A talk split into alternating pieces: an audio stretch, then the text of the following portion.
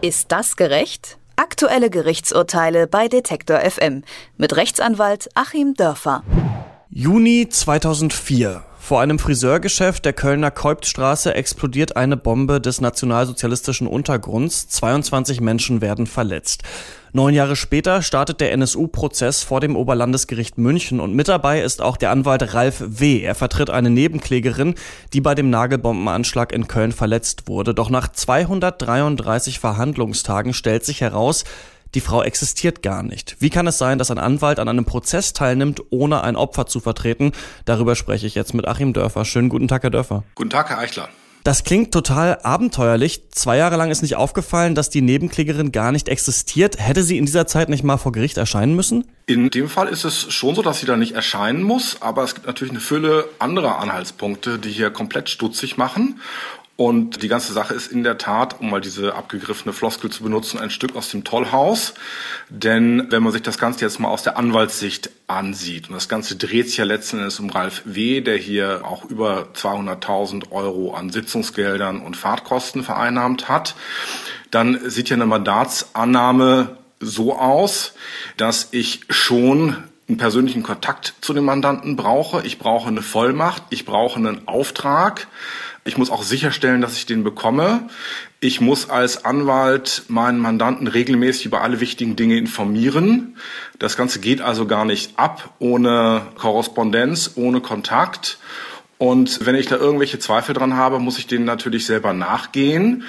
Hinzu kommt noch, dass zu einer sorgfältigen Mandatsbearbeitung, und die ist vom Anwalt immer verlangt, in so einem Falle natürlich gehören würde, dass ich auch den persönlichen Kontakt suche. Ich kann ja hier gar nicht eine Nebenklägerin vertreten, wenn ich nicht weiß, was in der vorgeht, was sie gegebenenfalls erlitten hat. Und hier hat sich ja Ralf W. damit herausgeredet, die Meral K. ist es, glaube ich, sei in der Türkei gewesen und hätte krankheitsbedingt nicht nach Deutschland reisen können. Angeblich, naja, da muss ich mich halt in den Flieger setzen und darunter fliegen. Das Ganze wird auch vom Staat übernommen. Wir haben das ähnlich in Fällen von Shoah-Prozessen, wo es natürlich dann auch hochbetagte und schwerkranke Opfer gibt. Und auch da, wenn auch in Einzelfällen dann Anwälte das erstmal mit Beschwerden durchsetzen mussten, bekomme ich als Anwalt natürlich die Flugkosten ersetzt. Und naja, gut, also dort, wo Ralf W. wohnt, im Westen Deutschlands, gibt es ungefähr jeden Morgen 30 Flüge in die Türkei. Das ist also auch nicht komplizierter, als mit der S-Bahn zu fahren. Also auch das macht dann komplett stutzig. Und hier war es ja sogar noch so, dass Ralf W. 5000 Euro pauschale Opferentschädigung vereinnahmt hat. Und auch da gibt es klare Anforderungen an den Anwalt, wie er mit solchen Fremdgeldern umzugehen hat. Er muss sie nämlich direkt auskehren, sprich auf ein Konto in der Türkei überweisen.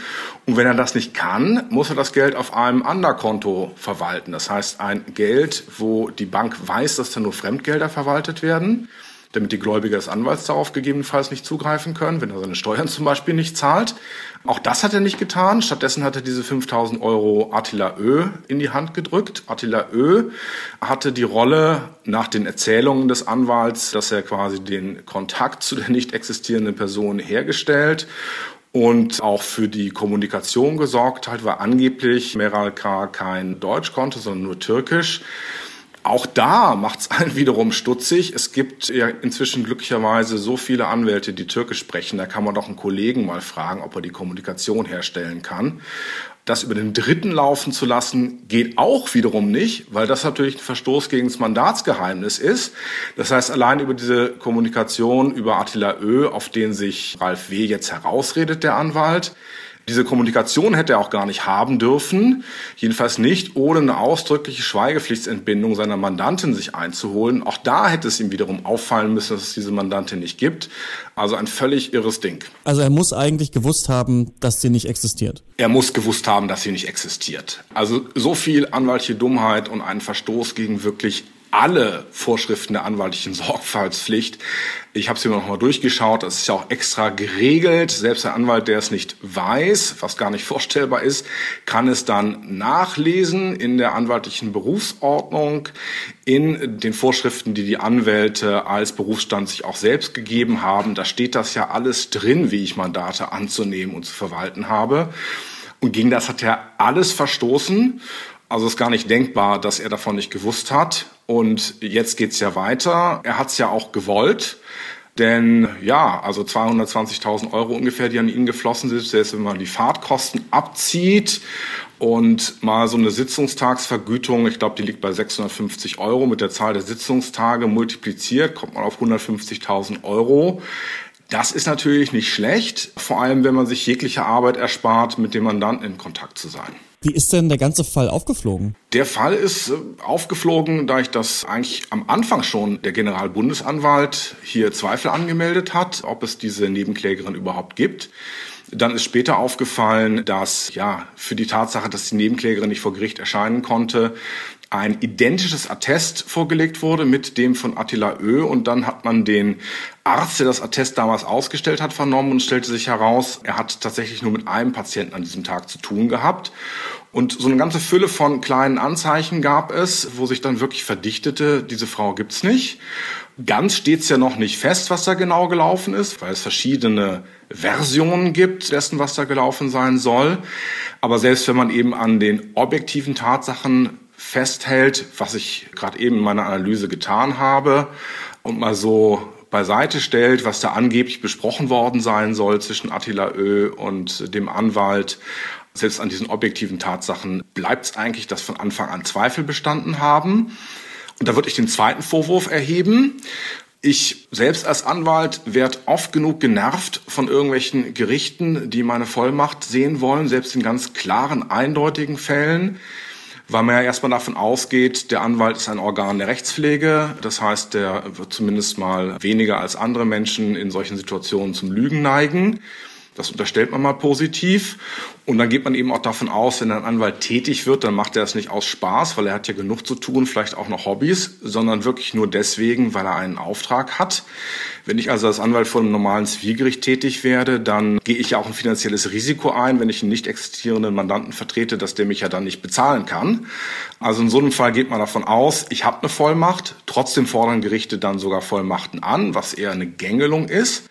Aber hier war es ja so, dass der Anwalt gar kein finanzielles Risiko einging. Er wurde ja von der Staatskasse bezahlt, bekam also bei einer nicht existierenden Mandantin das gleiche Honorar wie bei einer existierenden. Und es gab diese Zweifel. Und dann gibt es klare Vorschriften für Gerichte und für Verwaltungsbehörden, dass sie, wenn sie Zweifel haben, eine Vollmacht anfordern müssen.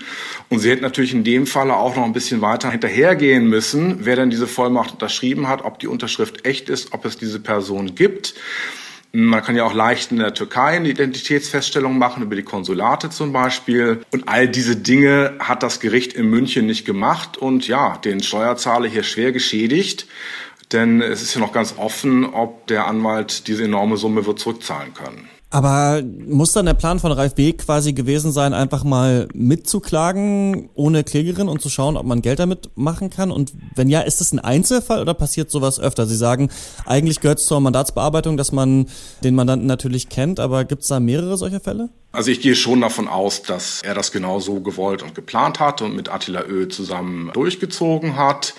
Das ist schon ein ganz ungewöhnlicher Fall weil eben normalerweise sowas doch auffällt und es eben auch so viele Anhaltspunkte gab, wo das Gericht es eigentlich gemerkt haben müsste. Also solche Dinge, selbst wenn sie passieren sollten, fliegen dann relativ früh auf.